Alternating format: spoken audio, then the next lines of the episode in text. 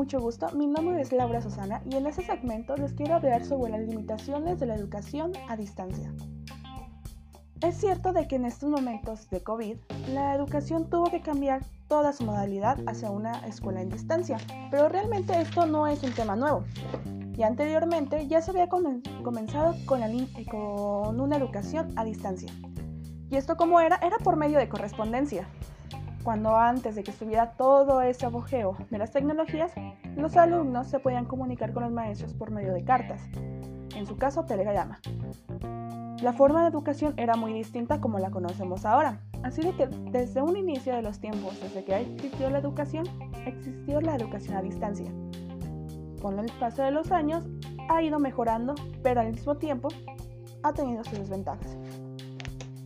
Algunas ventajas de la educación es que simplemente no obliga al estudiante a estar físicamente en el mismo lugar que los maestros. Reduce la distancia, favorece las comunicaciones sin la necesidad de traslado físico. Rompe los límites del sistema tradicional, edad, tiempo, lugar, trabajo, etc. Realmente son muchas ventajas las que nos da esta modalidad. Ahorras tiempo en transporte, dinero y es mucho más tranquilo. Pero también existen las desventajas. Las desventajas si no hay tecnología, no hay educación a distancia. Acceso a internet, a energía eléctrica, ya es una gran falla. En estos momentos hay muchos estudiantes que no contamos con una computadora y tenemos que valernos de otros medios para poder comunicarnos con los docentes. Se busca la forma para podernos comunicar y seguir cumpliendo con nuestras tareas. Otro también es la falta de oportunidades de solucionar dudas en el tiempo y espacio que requerido. Tenemos que buscar un espacio para poder generar nuestras tareas y también cumplir con los tiempos. Algunos estudiantes trabajan o tienen cosas que hacer en sus casas. Falta de administración y planeación para realizar actividades escolares. Aquí es la duda más grande para el maestro, cómo puede realizar una planeación que cumple todas las necesidades de los alumnos si no tiene un contacto físico con ellos. ¿Cómo puede generar unas fichas descriptivas si no tiene la información necesaria, no tiene el contacto con ellos? Así que es una información de que realmente va a ir variando. Al variar esto, si los alumnos no cumplen, las planeaciones se verán afectadas. Poca experiencia en el uso de medios electrónicos.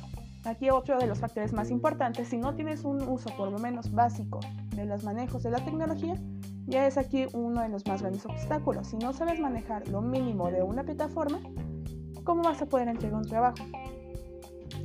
Esta educación es realmente muy importante, tenemos que ser factivos con todas las necesidades de nuestros alumnos y ver cómo podemos realizar unas actividades, unas horas adecuadas para podernos comunicar con ellos, para que puedan cumplir y todo. Y en un grado, no ser tan exigentes, no pedir unas cosas que sean muy difíciles de conseguir para todos los alumnos, porque tenemos que tener en cuenta que realmente no todos cumplen con las necesidades básicas para implementar. Aunque realmente puedes decir, en el 2021, ¿quién no cuenta con internet o una computadora en su casa? Realmente son muchísimos alumnos los que no cuentan con estos materiales. Realmente si nos vamos a zonas turísticas, turísticas, perdón, a zonas rurales, no hay esos materiales. No hay luz, no hay electricidad, mucho menos internet. Así que los maestros se tienen que fomentar de otros medios para poder hacerlo. Volvemos con la educación a correspondencia. Puede ser que por medios de unos días a la semana los maestros puedan tener contacto mínimo con los alumnos para entregar el material. Se pone un plazo y a los días el alumno tiene que regresar para resolver dudas y las tareas ya realizadas. Realmente esto es una modalidad que nos afectó a todos porque ya estábamos acostumbrados realmente a una educación presencial, pero solamente el, el ser humano estamos en constante cambio. Solamente es de acostumbrarnos y realmente todo va a ir surgiendo un orden. Bueno, eso sería todo por hoy. Muchas gracias por escuchar este podcast.